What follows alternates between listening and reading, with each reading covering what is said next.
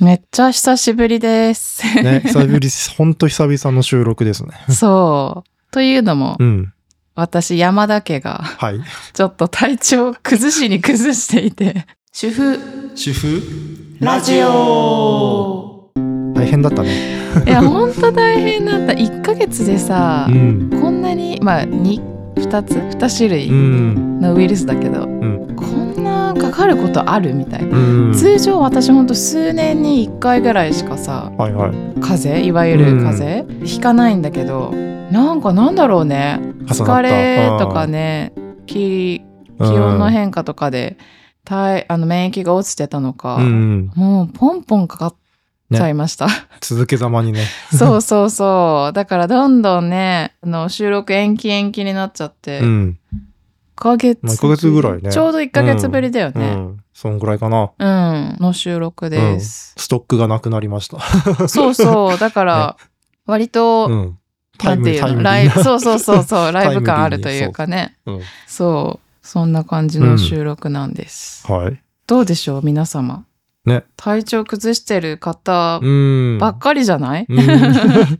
今、インフルがすごい流行ってるね。すごいよね。まださ、うん。予防接種も打ってないんだけど、うん。大流行もうかかったんだ。だけど私はほんと大流行だよね、うん。だってヒロさんのそうそう、小学校ね。娘さんのうん小小学学校校で、まあ、何、二クラス今学級閉鎖っていでしょ？う連絡来たし、ん他の学校とかでも結構あるらしいんだよね。そうだよねだってニュースとかでも見るもんね、あんまり実感はないんだけど。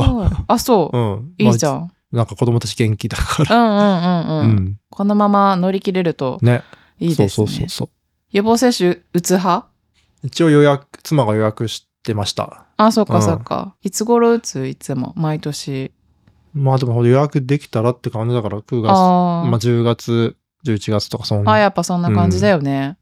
そうだよね。うん9月、10月のインフルのこの流行はうん。全然予期していなかったよね。うーん。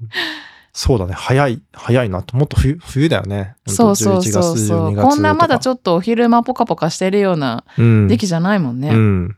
でも私久しぶりにインフルにかかったからか、全然このインフルのうん。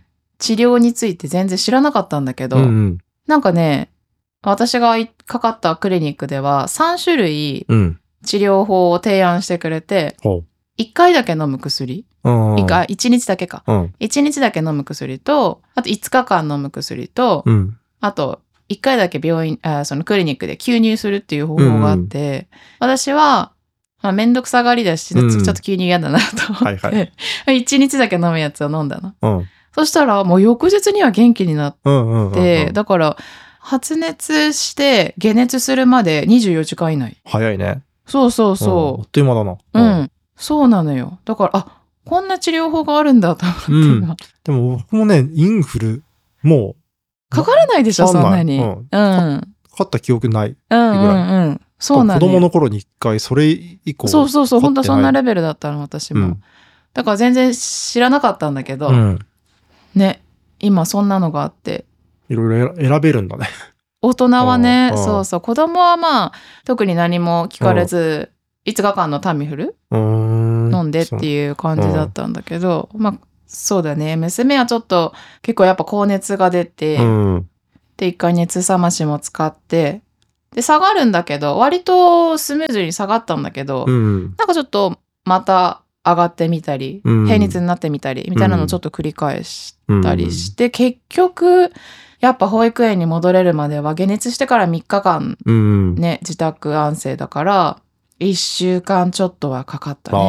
うん、なんだかんだでね、うんそう。でその後なんかジンマシンが出ちゃって。ええ。足だけだけど、はいはいはい。そううんなんかあるらしい。うん。高熱の後って、あるみたいで。まあそうね。そうジンマシンで皮膚科にかかって。うん。うん。でその後便秘。はいはいはい。初めて便秘で病院かかったんだけど、34日出なくてすごいねこう、ううんん、って頑張ろうとするからうん。かわいそうだったから、うん。病院行って出してもらってはいはい。でそれでやっと今週からうん。復帰？そううん。通常の通常のねうん上は幼稚園下は保育園、うん私たちはお仕事みたいなのがね、うん本当通常の生活が戻ってきた。戻ってきたね。ちょっと海外も行ってたので、うんうんそれ含めると本当1ヶ月ぶりのうん。この何もない日常。そう。ただいまって感じ。お帰りなさい。ほっと、ほっとしてる。うん本当に。はい。なんでちょっとバタバタして、ううんん、収録がなかなかできませんでしたという、はい。はい。状況でした。そうですね。じゃあうん今日も、まあちょっとそれに関連するようなね、今日はそう、まさにこれね。旬の、うん。旬のテーマをうん。いただいてそうそうましたので、じゃあまずちょっと、えーっと、お便り紹はい、介してから、お便りテーマを移りたいかなと。思います。はーい。えーっと、まずは、えーお名前ですね。はいえーっと、ジリコさんから。ジリコさん。はいまた子だ。そうですね。何々子さんだ。何々子さん。何々子さんが多い。うん、多いよ。はい。えっと、主婦主婦ラジオをどのように知りましたかはいつも言っているカフェの常連さんのラジオあ、ありがとう。だと聞いて、えー聞き始めました。で、私は現在、えー専業主婦ですということで、はい。えっと、まずお便りです。感想ですね。うんえーいつも楽しく聞いております。うんえー、彩香さん、ヒロさんの知的で品のある感じのラジオトークに、ありがとうございます。癒されながら、えー共感しかない、えー育児あるあるに激しくうなずいています。かっこ笑い。えっ、と、声が癒し系の、えーお二方の育児応援エールとも言えるラジオを聞いて、えー一人じゃない、うんえーもう少し頑張ってみようと思える日や、うんえー力を抜いてマイペースでやっていこうと思える日もあり、うんうんいつも力になっています。ということで、んありがとうございます。ありがとうございます。そのオンオフ大事だよね。うん私も今、なんかこれ見て思ったけど、ね、ちょっと頑張ってみようと。あと、ちょっと今日はね、力抜いてみようみたいなのがさ、なんか言って一人だからさ、うんベースはうん専業主婦とかってなると、そのオンオフ自分で切り替えれるのって大事だよね。そうだね。うんなんかこう、ラジオとかきっかけにね、なんか、あ、そうだよ、そう本当そうそうそううん。私も YouTube のさ、あの、子育てチャンネルみたいなやつとか、うんたまに見て、うんちょっと行き詰まったりするとね、はいはいはい。子供と見て、うんうん。なんか、なんだろう、こういうキラキラした人でも、うん。あ、なんか、力抜いてる日あるんだな、みたいなのを思うとうさ、んうん。あ、なんかちょっと今日はいいかな、みたいなはいはいはい思えたりとかね。うんそれが SNS のいい点だだね。よねいいそうそうそうそう。うん、自分とまたね、違う、そうそな。まあ、コミュニティというか、う。うんうん、うん。そうそう、きっかけになるからね。うん。うん。本当そう思います。はい。それで、えうーっん。と、まあ、ちょっと先にメッセージの方をちょっと読みますけど、はいまあ、今回勇気を出してメッセージを送ってみました。ありがとう。はい。いつも楽しく拝聴しております。えー私は2歳10ヶ月の男の子のママです。うん。で、現在、現在、えーっと、まあ、失病と、うんえー障害の関係で保育園を利用している専業主婦です。うん。えーリハビリがてらに湘南の某カフェにたまに出没しております。うん。えっと、今回、彩香さんがノロウイルスで大変なことになったお話を聞いて、お願いしたいテーマをえー送りました。このお願いしたいテーマというのが、えっと、親の体調不良、親の体調不良中の育児についてということなんですね。あーうんそうそうそう。はい。はい。で、えー我が家も、えー去年年末に家族全員ノロにかかりました。うわー。大変お疲れさん本当悪夢ですね思い出したくもないの、私。えー病気の関係で、えー寝たきりになってしまうことがあり、えーそれでも元気な2歳の育児をしなければならない時があるので、えー正直しんどい時が結構あります。そうだね。また、夫も体調が、えーあまり良くないため、お互い頑張りすぎて、お互い爆発、みたいなことがあり、まあ、家庭内が大惨事になることがたまにあります。うん。なので、前回の夫婦間のコミュニケーションの話は大変参考になりました。ありがとうございます。おー、よかった。えー今回は愚痴として聞いてほしいなと思いメッセージを送らせてえーいただきましたと。はいいいですね。どんどん送ってください。いや、愚痴もいいよ。はいそうそうそ 全然。えー大変勝手なメッセージではありますが、見てくださるだけでもありがたいです。まだまだ暑い日、えー暑い日が、えー続いておりますが、お二人ともお体ご自愛くださいませということで。こんな丁寧なメッセージありがとうございます。ありがとうございますというわけですね、今日、今回のテーマはですね、本当お送りいただいた親の体調不良中の育児についてということで、まさに、そう。まさに。まさにね。ちょっと前にいただいてたメッセージだったので、うん。今になっちゃったけどそうそうそう、でもちょうどいいね、ね、あのほんと旬のテーマでしょ、そうそうそう今。まさに、彩香さん。本当、そうだよ。私もちょうど今こう、ね、うん子供の看病うん。からの自分のインフル、うん自分のアデノウイルス、プール熱らしきものはいはいはい。から回復したばっかりなので、うんうん、本当私もまだ記憶が鮮明というか、はいはいはい。あ本当実際どうしたかとかね。そうだね、うんそういう体験談とかもまだうんフレッシュなままなので、うん。体験談とか交えながらそうだね。ね、話していけたらなと。はい、行きましょう。ははい。じゃあ行きますね。本当にじゃあそのテーマ入っていきましょう。はい。今日は、うん。まあ、とりあえず子供がうん。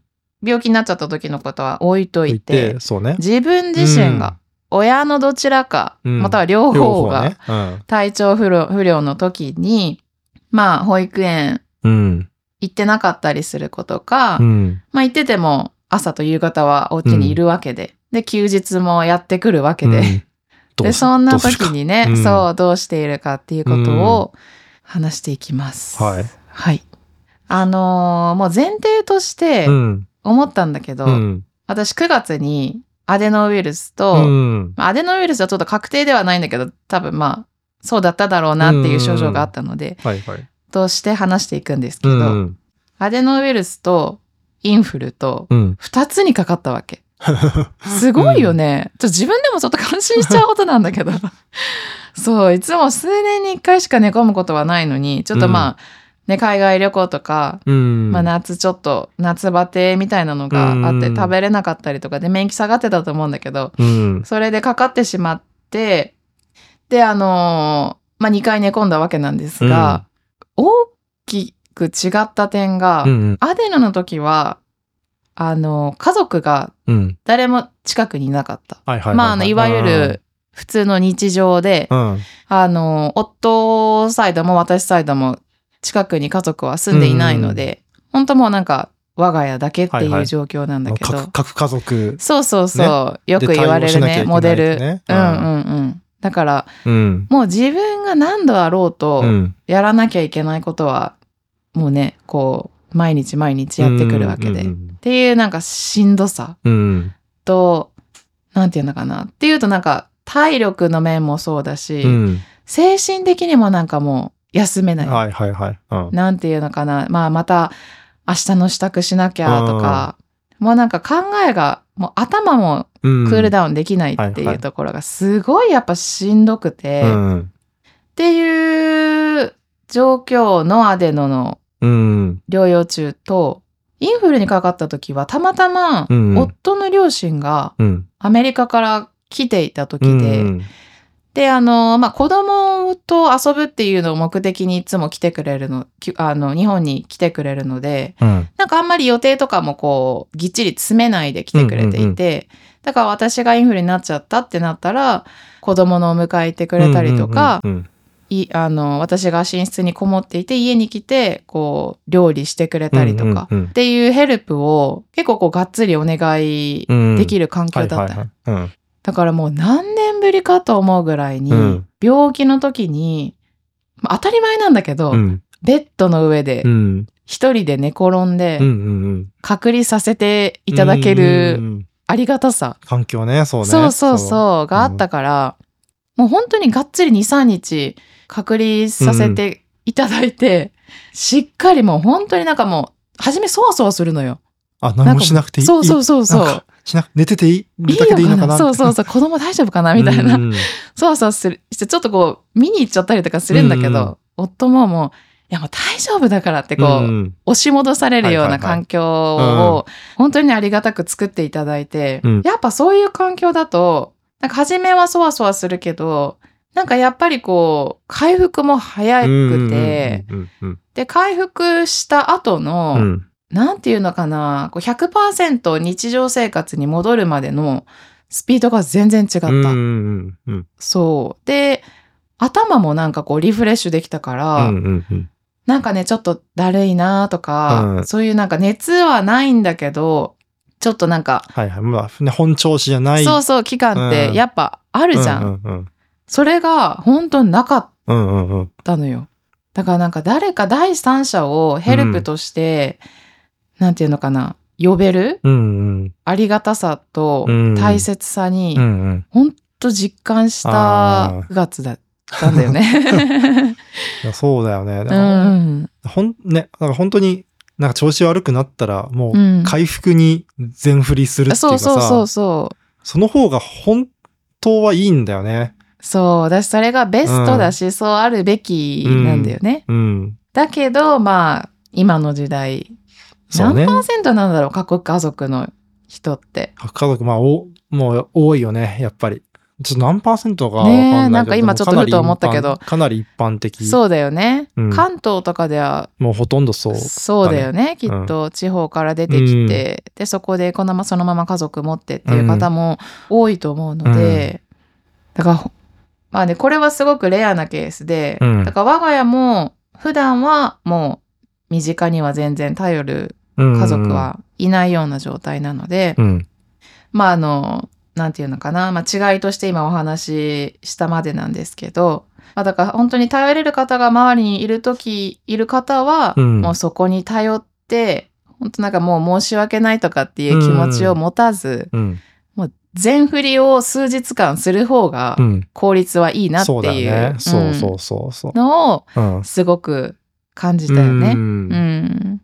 そのさ、あアデノウイルスの時うん。は、あの、まあ、サポートっていうか、その、まあ、ね、ご両親はいなかったから、うん。ど結局どういうこといろいろやってたの？なんかその保育園の準備とかも、そう、だから夫がわからないことうん。をすべてやってた。だから夫もこう掃除機かけるだったりとか、子供のお風呂とか、うんあと着替えとか、うんうんうん。だからそういう、なんていうのかな、計画しなくてもいいことというか、んんんできることはすべてやってくれるんだけど、まあやっぱり私しか理解していないことっていうのが、例えば、うーんと息子のお弁当作り。うん。幼稚園だけどお弁当なので、は毎日。いはいはい。結局朝早く起きなきゃいけなくて、うん。ちょっとフラフラなままうん。お弁当作りして、うん。で、まあでもその後の支度は夫が大体やってくれて、うんうんで、あとは、えー、夕食も、もうかなり症状が重い時はもう作らないっうん。うん。ていう、あの、方針なので、うん。作らず、夫が、まあ、ウーバーなり、うんうん。スーパーのお惣菜なうんうんり買ってきてもらって、自分たちで食べてもらうんって、で、お皿洗いは、あの、食洗機なのよ。うんうんで、あの、日本の食洗機ってすごいちっちゃい、なんかあの、まあまあそうね。アメリカのとかを知ってるとそうう。だから入れ方がもうわかんないのうよ、んうん。夫は。これどうやったら全部ハマるのみたいなところになってくるので、あの、うんテトリスだっけ？そうそうそう、わかる。てそうそうそんな感じなので結構ね、技がいるんだよね。そうそうそう。私もね、初めちょっと戸惑った。うん実家に食洗機なかったうんので。うんうん。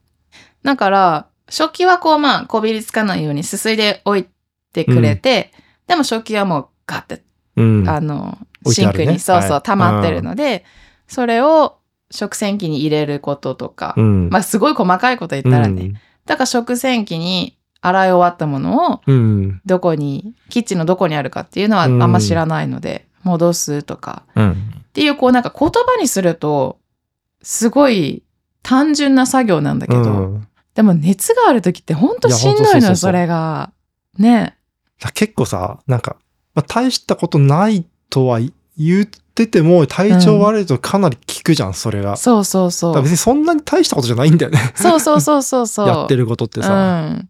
だからなんかこう言葉で表せないうん。家事ってなんて言うんだったっけ？なんかさ、うんうん私ネットで一回見たんだけど、そう、えっ、とね。名の名も、名のない家事みたいうな。そだね、名もなき家事だっけ？なんだそうそうそう、そんなのがあるよね。あるある。なんかね、ここでは思いつかないうん。ようなことがあるのよ。で、そういうなんか細々したことをちょっとうん。やらないとなんか家がすごいことになったりとかうん。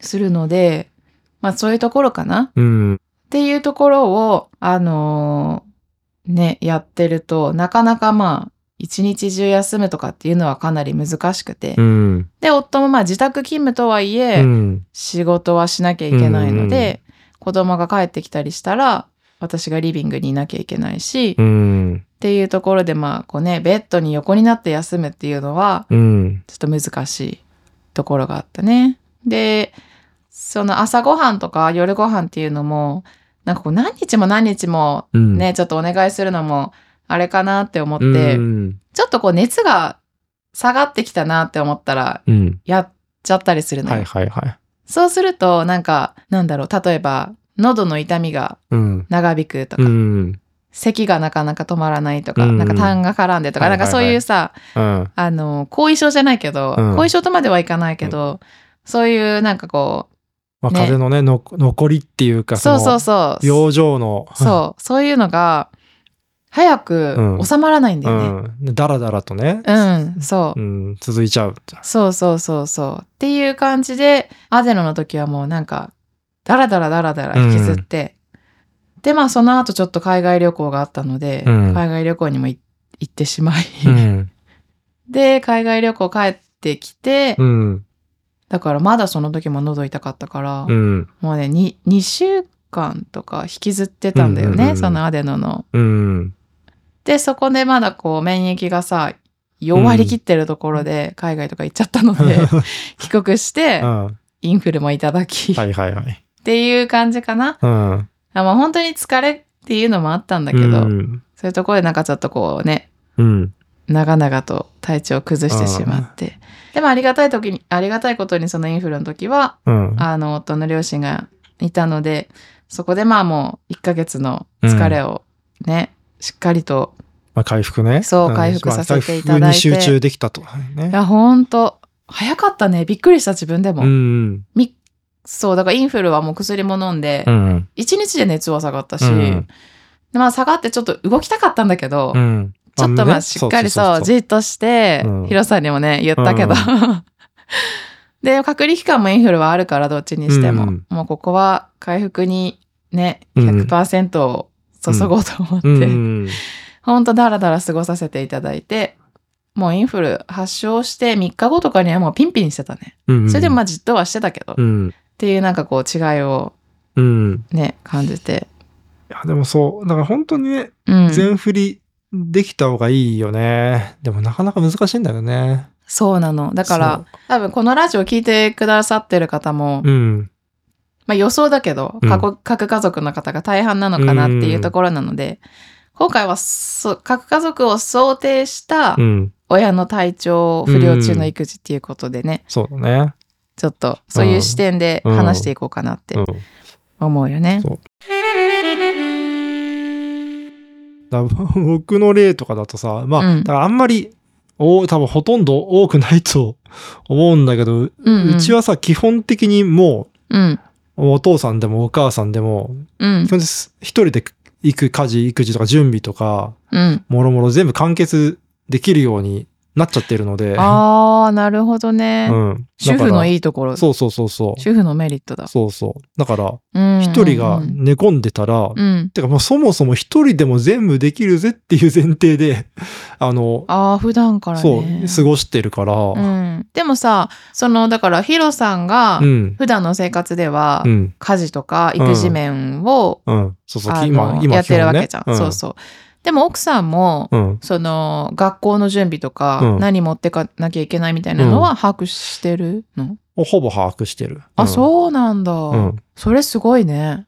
まあ、というのも、まあ、あの、逆の時もあったからね。逆の時っていうか。ああ、そっかそっかそっか。だから大体分かってるのか。そうそうそうそう。んん例えば、僕が、あの、フルタイムで働いてて、妻が時短の時みたいな、その、うんうん。で、その時娘が保育園とかさ、そういうのがあったりするか、ら大体のことを一回経験してる期間があるんだよね。ああ、なるほどね。うん、で、妻がめご飯夕食作ってた時期もあるし、っていうのもあって、大体のことを把握できてるし、やっていたんだよね。あーまあだからそれがなかなか稀有なうん。関係性というか、まあ環境かなとは思うから、そうだね。そう。まあだからあまり、ね、レアな気そうがする。そうしたらいいい。じゃんとか気軽に言えないっていうかさ。うんうんうんうん。いや、でも私感じた、それは。例えばその、なんだろう。その食洗機は難しいにしても、うん。うん。洗濯は、洗濯うん。はこう、入れてピッて押すだけじゃん。うん。で、なんか一人でやってるときは、ちょっとこれはシワになるから乾燥かけたくないとかっていうのを考えながらやるから、うん。ちょっとこれだけまとめて洗って、これ後で全部乾燥してみたいなの多分あると思うのよ。でもそういうのもちょっともうね、うん。風邪の時に3日ぐらいは気にせず忘れて、うん。もうピッて押せ、ここを押せばうん。洗いから乾燥までできるよとか、それ、そのシンプルなところだけは、なんて言うんだろう。夫にも分かっっておいてもらった方がいいなっていうのを、風邪の時に、風邪になるたびにうん。思うんだけど、うん。なんか日常生活してるね。いときなり、忘れちゃうんだよね。だから本当はその日常生活の時にもう一回任せるみたいな経験を、本当そうだよ。うん。そう何回かしとくといいんだよね。うんうんうん。例えば、まあ、私はもうちょっとこう2、3日出かけるんで、うんうんうんうん。あの、あとよろしくっすみたいな、はいはいはい、はい。機会があると、まあ、やらざるを得ないじゃん。そうだよね。あの、いい機会があれじゃない？出産入院の時とか。ああ、そうね。うん。うん。でも多分すごくできる主婦の方は作り置きとかしていくのよ。そうだね。だしかもそれってその2人目の時とかだもんね。そうそうそうそう一人用の、ひ一人、一人の子の時にはそれ、機会もないからな。ああ、そっか、うん。そうだね、うん。まあだからそういう機会、ね、自分の一人暮らしと一緒の状況になる感じだもうんね。ん。そう。確かにそうだ。まあだからまあ、うん、ちょっと余裕がある時にうん。意識してうん。家事をうん。教えようとしてみるとか、うんとかも、あの、まま教え、うんうんうんうん。それもありかも。うんう。ん。私、一日いないんで、よろしくとうかさ。ん。そうだね。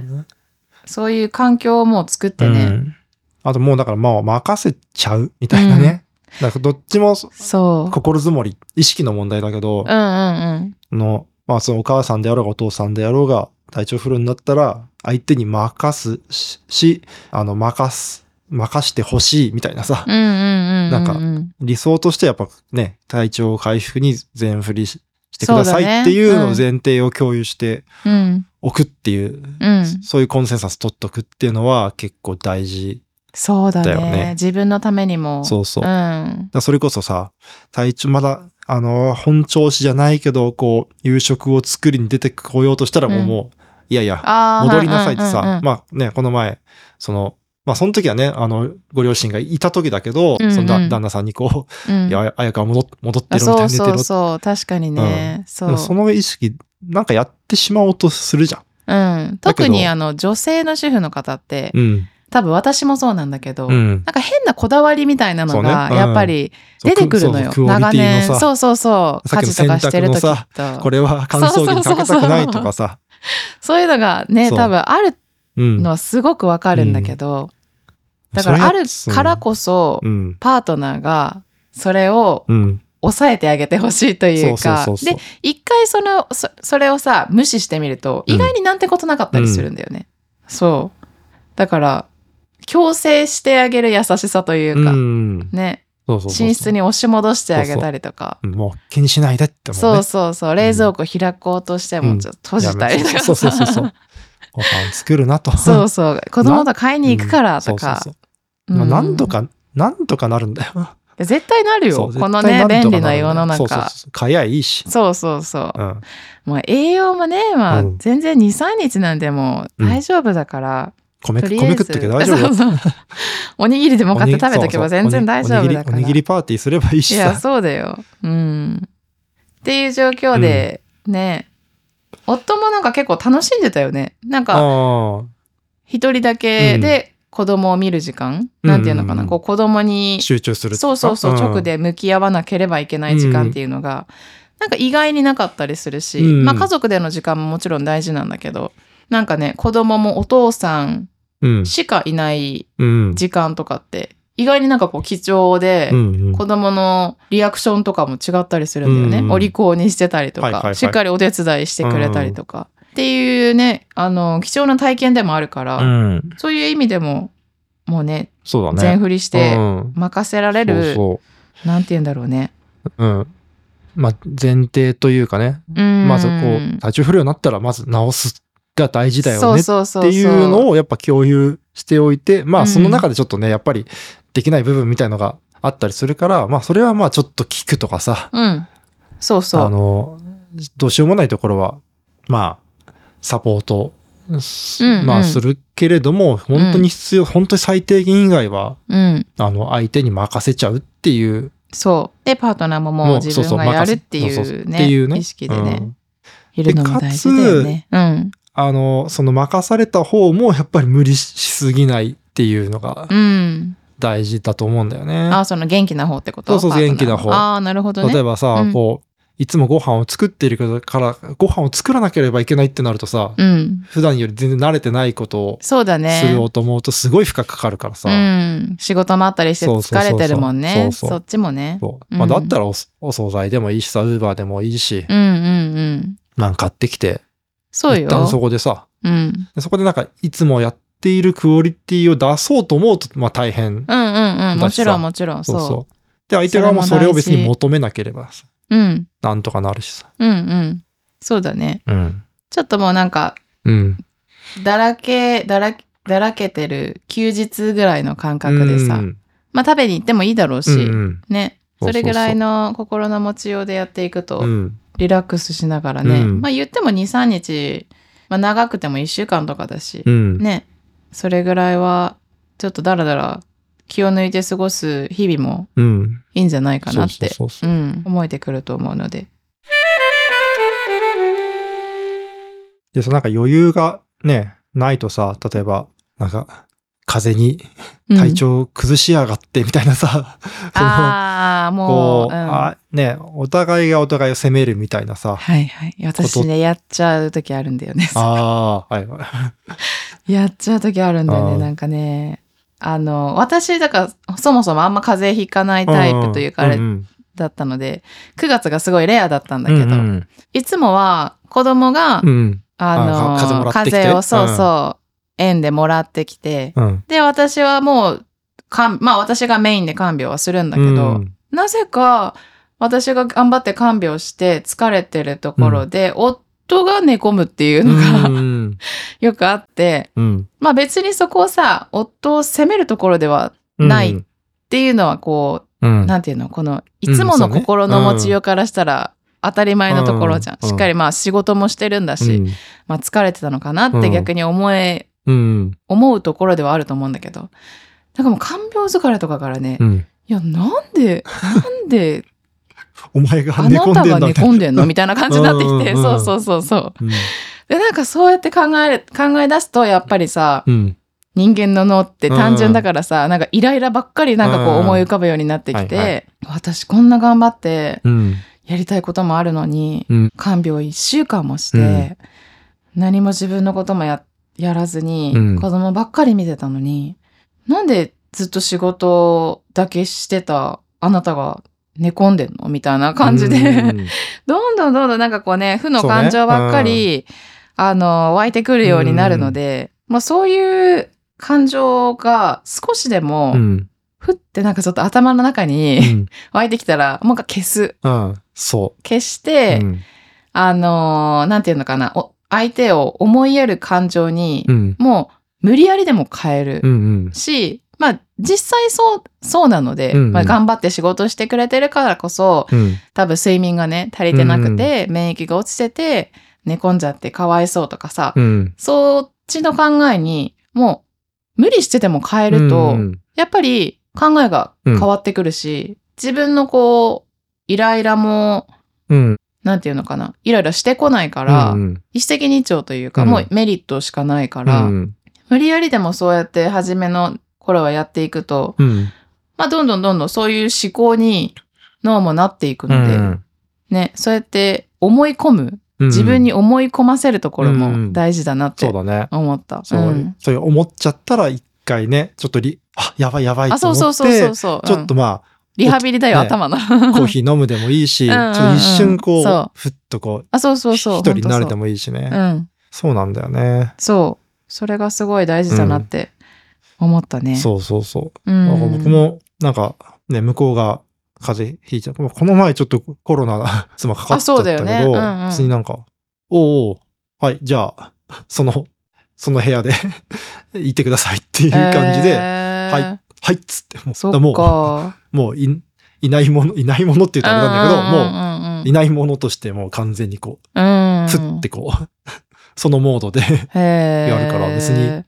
え、じゃあヒロさんはあんまこう、そういう場面で、うん、パートナーがこう病気になっちゃったところで、おかしな話ではあるのは分かってるんだけど、うんうんイライラしたりっていうことはあんまなかった今。ないね、今は。あ、そう。今はないし、まあ僕が、僕の方がまあもともとはさ、風邪あの子供生まれた時はね、結構僕の方が風邪ひきやすかったりとかもああ、そうかそうか。してたのもあるし、まあ、うん妻の方がなんか割と強いから、うんうんうん。あんまりそこまでないっていうのも、まあ、もあうね、あの、だから僕も、その時にこう、ケアしてもらったっていう。まあ気持ちもあったりするののも、まあ、ああったりするしので、うん。まあ、そう思わない、なんか、うん。まあ、環境というかね、うんうんあれ。が、まあ、あったりもするんだけど、だから今、うん思思わない。へなんえ、か素敵攻めたいみたいな で、別に、もう、基本いなくてもでき、いなくてもっていうのが、スタンダードの自分の基準になってるから、うんうんうん。なんか頼ろうとかさ、うん。そういう感じがあまり、うん。ないだからギャップも少ないようんね。、ギャップも少ない。まあもちろんそれでもさちょっとこう、今まあ少しやってもらってる、少しっていうかね、や、妻にやってもらってる部分みたいのが、うん。あの、まあ全くなくなるんで、うん。負荷はちょっとやっぱ上がるんだけど、うんうんうん。まあでもまあ、それをやるのが当たり前みたいな。うん。なんかそれだからこう、自分がやんなきゃいけないみたいな、またちょっと違うんだよね。なんかその、えっと、そうするとなんかぜ全部自分でやらなきゃみたいになるとちょっと、なん、なんつうかな。忙しい気持ちうに。んそうなっちゃったりするんだけど、うんどっちかっていうとこう、例えば僕、あの、食器洗いみたいのが、さすがにちょっと疲れるとやっぱこう、もう置い置いといたまま、うん。まあ寝、頭任せたっつってこう、うんうんうん寝かしつけて寝ちゃったりすうんで、で妻が仕事帰ってきて、うんまあそれやってくれたりああ、なるほど、とかある。そうすると、うんありがとうって感じなんだよ。ああ、逆にね。逆にというか、なるほそう。ど、ね。毎回やってもらったことについてありがとうって感じなの。うんうんうんうんうん。で、別にそれは日常的にやってくれてるものであっても、ありがとうって感じなんだよ。はあ、はいはいはいはい。だからそこの、なんていうのかな、日常生活のこのさ、うん線引きみたいな、その、あれが低いんだよね。そうそうそうそう。なるほどや。理想ラインか。理想ラインみたいなのが低いいから、低くわざ、わ、あの、わざと低くしてる。設定しておいて、うん、ああ、それはいい考えだね。らそうすると、お互い、なんかいつもありがとうってなるわけよ。うんうんうんうんうん。あこうやってくれててありがとうってなる。はいはいはいはい。うんへえ、さすが。それはなんかもう、体調不良の時じゃなくて、普段からあそう、普段からそう。ちょっと見習いたいところです。で普段からそういうマインドセットっていうか、か こういうか基準にしてるから、ら、うん。あの、風邪ひいても、まあそのまま。うんそのままやればいいしそうだね。へえ、さすが。いやー、割と私は、もう真逆でして。あ今、今今は結構ね、うん。あ、の、大丈夫になってきたけど、まだ育児慣れない頃とかはうん、なんか看病して、でもずっと私が子供見てるわけじゃん。看病してる時は。夫は仕事してて。うん。で、その後ぐらいちょっとさ、子供から離れたいじゃないけど、うんうんなんていうのかな。ちょっとずっと子供見てたから、うん、ちょっと自分の時間が欲しかったりってなった時に、うん。寝込むわけ、夫が。はいはい。でそうすると、またこう、ワンオペじゃないけどさ、うんが始まるわけじゃん。いうん。や、これまたか、みたいな感じになっちゃうわけ。うんなってしまってたわけ。うん。でもなんか、私の場合は、わた自分が久しぶりに病気になった時に、うん。なんか当たり前だけど、あこれ自分じゃ風邪ってどうしようもないんだなというか、かかる時はかかるんだなっていうのに。なんか当たり前のことだけど、うん。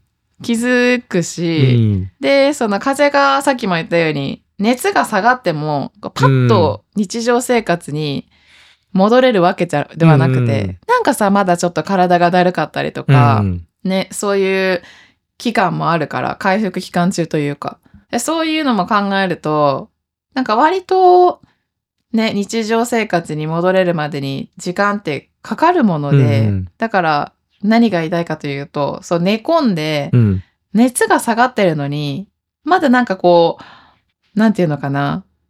ベッドにいる時間が普段より多いとか、うん。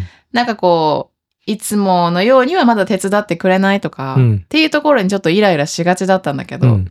自分の立場になってみると、だるいなっていう。そうだね。うん。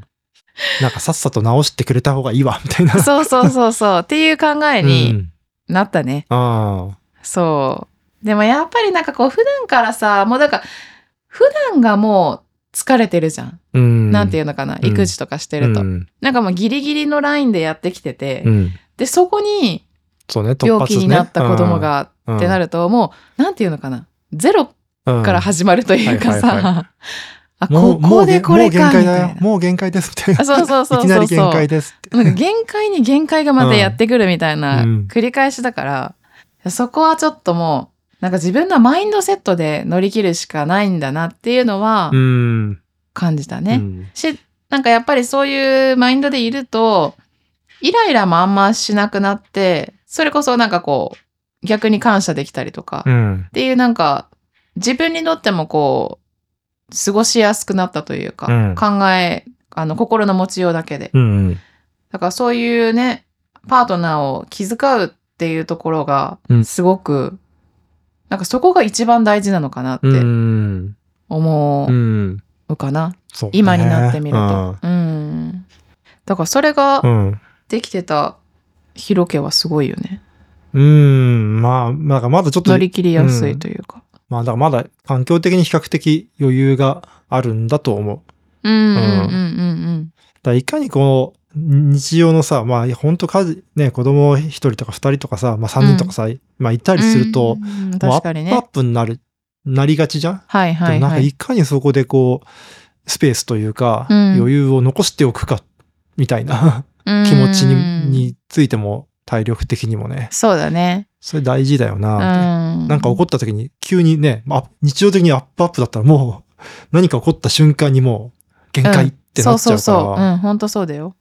だから日常からちょっとあんまりこう、詰めすぎないというんそうか、そうそうっていうところが大事か。も。うん。うんね幼稚園に入る年齢、幼稚園、どうだろう。年中さんぐらい、うんだから、今の長男だから、4歳ぐらいになると、割とね、なんか、いろいろ落ち着いてきた感じがする。うん。年中って私すごく変化があった年だなって感じてて。うんうん、まあたその新しい環境その幼稚園っていう環境に慣れてきたっていうこともあると思うけどなんかね自分のことが割と自分でできたりとか、うんうん。意思疎通がスムーズにできるようになったとか、うん。なんか年中になってからすごく長男のことに関しては生活が落ち着いたというか楽になった気がするのでそれまでだねやっぱり、まあ2歳はイヤイヤ期もあるし、うんで、3歳でちょっと落ち着いてきて、そうだね。それぐらいまではやっぱり病気とかももらってきやすいじゃん。うんだから、それまでは、まあ言っても4年？うん 長いか？そうね。3年？うん。まあ3年、4年。うん。うん。それぐらいは、もう自分も無理しすぎないっうんていうところで生活していくのがベストかなっうん。ては思うね。うん。できる限り。そうね。うん。あとこれ難しいけどさ、あの、それも自分に本当言い聞かせてるけどさ、うん。なんだ、子供に合わせすぎないっていうのも結構大事だと思うんだよね。例えばその、うん、相例えば親がうん。風邪ひいてて、でも子供はさ、相手してほしいって来るやん。うんうんうんうんうん。で、遊んで遊んでって来るじゃん。ああ、でもはいはい。ちょっと待って、みたいな。うんうんうんうん。お父さん、例えばお父さん今、ちょっと調子が悪いから、うんうん。今は相手ができません。うんちょっと寝てますので、うん。自己自分でちょっと遊んでて、みたいなさ。うんうんうん。なんかそういう、いつもだったら遊んであげちゃってるんだけど、そこを、うんをでもやっぱ一番こう自分の体調回復が今ね、大事だから、はいはいはい。ちょっと待待ってっていうかさ、うんうんうん子供にもちょっとそれを分かってくれっつって。っああ、なるほどね。もう言うってことね。そうそうそう子供に。はいはいはいはい。ていうのも結構大事だよなって。いや、そう思う。ん。うん。なんか、女の子って割とこう、意思疎通できるのがうん、早い、ね。早いなって感じてうんて、やっぱり。よくうん、聞く通りだと思うんだけど。うんなんか今まだ2歳、長女は2歳なんだけど、もうなんかね、わかるのよ。うんうん。日常からこう、まあ初めて行ったことはそれはわからなかったりするけど、うんなんかこうあき諦めずにというか、うん日常的にこう、なんていうのかな、子供として接しすぎないうんうん。っていうことをしていくと、なんかこんなことまで分かってくれるのかみたいなことも、結構理解してくれることがうんうん。多いから、確かにヒロさんが言ったように、子供を子供相手として見すぎないっていうのはうん大事かもしれない。うんうんうんねうんうん結構言えばわかるとかさ。そうそうそう言い続けてると、ある日あ聞いてくれたみたいな時もうん。出てくるから、うん。そうそうそうそれは確かにうん。大事だし、子供の成長にもいいことだよね。うん。そうそうそうそう。人の気持ちがそうそうそうそう。読めるというか、そうそうそうそう。うん気持ちを感じやすい子になってくれる気もします。ね。うん。だから今、ジリコさんも2歳の、2歳10ヶ月か。まあ、うんこの当時、もうすぐ3歳そうもうすぐ3歳。うんまあ、男の子うん。なんだけど、まあ、うんやっぱちょっとね、自分が無理な時は、無理っすって言って、うんうんうん。ちょっともうまあだから、そうそう。ああ安全な状態であればさ、うん。もう勝手に遊んでてもらうとかさ、うんうんうんもうする、して、例えば1日の中で必ずさ、1時間とか2時間とかもうそういううん。時間作っちゃうとかさ、うんうん。なんかそれでいいと思うんだよね。いいと思う、すごく。ううんん。そうそうそう。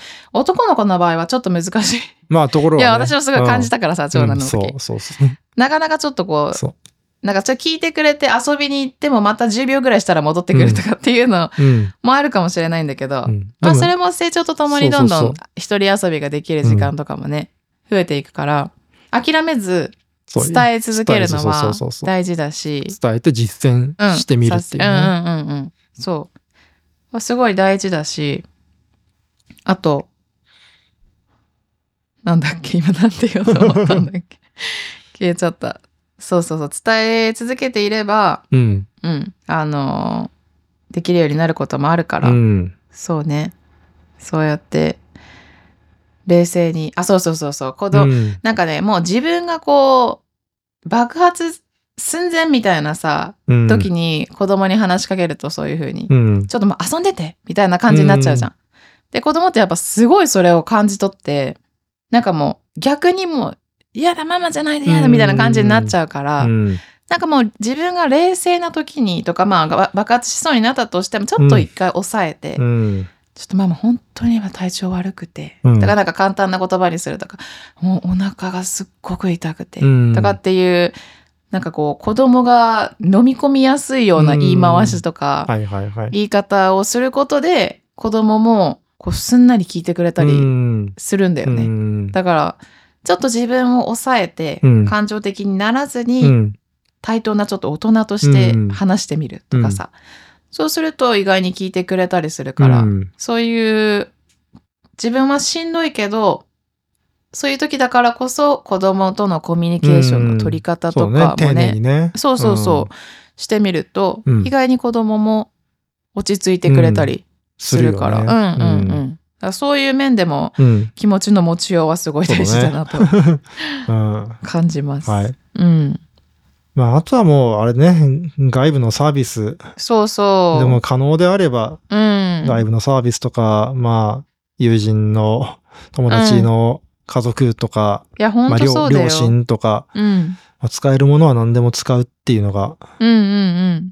ベストです。ね。そう。なんか、私も本当に辛かったのよ。うんアテナの時、うん。自分でやらなきゃいけなかったのが。うもんうなんかトラウマになりそうだったから、はいはいはい。ちょっと調べたのよ。うん。あなんかないのかなと思って。うん。で、やっぱりじ、なんかこう、コロナの後っていうのもあるけど、うん。なんかこう、自分がとか家族が病気の時に、外部のサービスを頼むっていうのはちょっと難しいところもあるんだけど、うん。そういうところが可能なサービスをあらかじめ自分が健康な時にね、うん探してみるとか、もういつでも使えるよううんに登録までしておくとかうんっていうのもありだなってね。うん思った。そうそう。で、意外に探してみると、うん。なんかこう月契約とかじゃなくても、うん。あの単発うのんお手伝いの、なんて言うんだっけ？コンシェルジュじゃなくて、メイドってじゃなくて、なんかそういうのとかもあるから、うんヘルパーさんとかね。あ、そうそうそうそう。んシッターさんとかね。そう。例えば私たちのエリアだと、私調べて出てきたのが、湘南、湘南コンシェルうん。っていうね、会社？会社なのかな？うん、かな？そう、んそういうサービ。スもうん。あったりするので、うんこう自分のと、自分のあの地域で使えるよう、自分が病気の時に使えるような外部のサービスうもん。探してみる。うん。なんか日本ってなんかちょっと、なんていうのかな、その家族以外の人に、うん。こう、自分のさ、まあねうん家の中のことでうんヘルプを頼む、サービスを頼むっていうのに、やっぱ抵抗あるよね。そうだね。あんまり根付いてないよね。そうそうそうそう。もうやっぱあんまりやってないしな。そうでしょ、うん。そういうところになんかもうちょっと助けを求めるようになると、うん。時代にも見合ってるし、うん。でそこに需要があればそういうサービスももっと育っていくと思うから、うん。まあ、そういうところにね、頼ることができるのであれば、うん。そういうところを積極的に使っていくのは私は全然ありだなって思ってて。うん。いやいいよね。うんうん。そう。ちょっと一回ね、うん。自分の地域でうんそういうのがあるのかななんて、まあ、うん興味本位でも探してうんみると、ね。うんうん。意外になんか、あ、こんな価格でできるんだとか、うんうんうんうん。そういう気づきもあるので、うんうん。そう、一回ちょっとググってみるのもありかなって思います。うんそうだね。そう、私もなんか次は、なんかちょっと、切羽詰まった時期があったら、お願いしてみようかなって思ってるので、また使ってみたりしたら、私ここで、うん。お話しします。そうだね。うん。うん、はい。そう、そんな感じ。そんな感じですかね。はい。あとはなかなかね。風邪っぽく、うん。なんか風邪が重症化する前に、うん前提としてね、うん。なんか、とりあえず休むうんうん。とか、またうちだったらプラセンタ飲むんだけど、なんかね、これうん。プラセンタ、コロナがすごくうん。あの、今以上に流行ってた頃に、あの、ちょっと海外に行かなければいけない時があって、うん。なんかね、いろんな対策出てたじゃん。あの頃、うん。ビタミン C 飲むとか。はいはいはい。っていうことで、まあ予防としてうん免疫を上げるっていう意味で、うん。薬局に行って、ビタミン C ありますかって聞いたら、いうんや、ビタミン C じゃなくてプラセンタだよ。って言われて、女性は特にね。って言われて調べたら確かに結構、うん。プラセンタいいみたいで、プラセンタ、ちょっと私、不調を感じてきたら、飲むようにしたりとか、うん。あとは、まあよく言う、葛根糖とかうんを早めに飲ん、早めにというか、まあね、うん。ちょっと日常と違うなって感じたら、うん。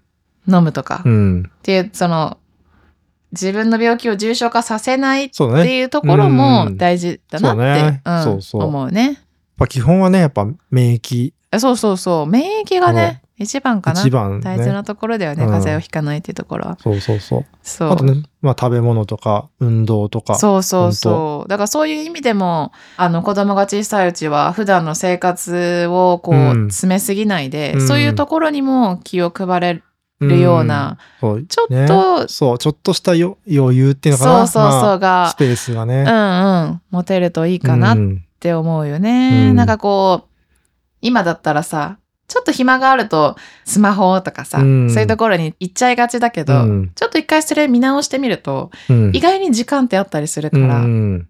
ね、ちょっとスマホを触っちゃうんだったら、外に出て音楽聴きながら、そうね。ちょっと軽くランニング行くとかさ。ね。ウォー、キングしたりとか。そうそうそうそう。まあ家の中でもヨガとかねうんうん。できるし。ヨガやってるもんね。やってる。私もやってるんだけど、朝と夜、私ほんと30分もやらないよ。うん。15分とかうんうん。20分とかなんだけど、やらないのと全然違いう。全然違う。俺もだからそうだよね。ヒロさんも。15分そう、たまたま二人ともねうん、やってるんだけど、うん。そうで、やってると違いに気づけないんだけど、うん。やらないといやそうそうそうそう。全然違うよね。全然違う。そう。これ前話してたんだけどさ。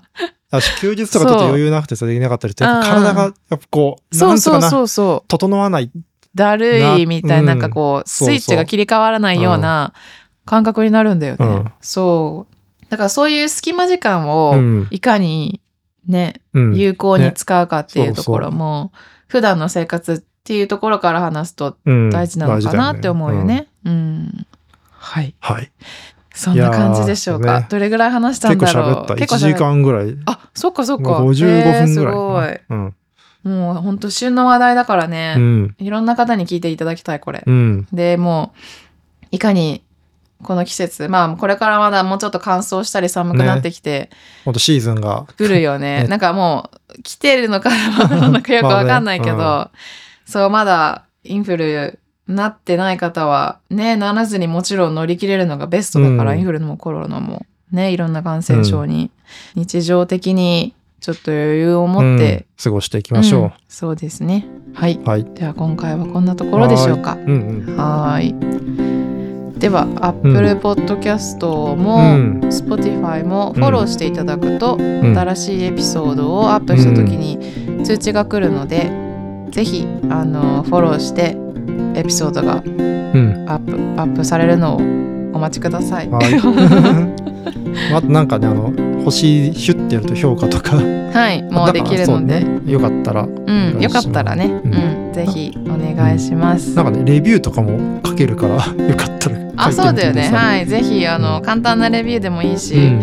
あの、ぜひ皆様のね、うん。なんかどう思っているのかっていうのが割と気になるので、うんぜひご意見、ご感想を含め、うん簡単なレビューでもうんお寄せいただけると嬉しいです。はい。お願いします。はい。じゃあ、こんなところでしょうか。はい、ではではまたはい。皆さん、はい体調に気をつけて、ねうん、お過ごしください。バイバイ。はい。次回まで。バイバイ。はいまたね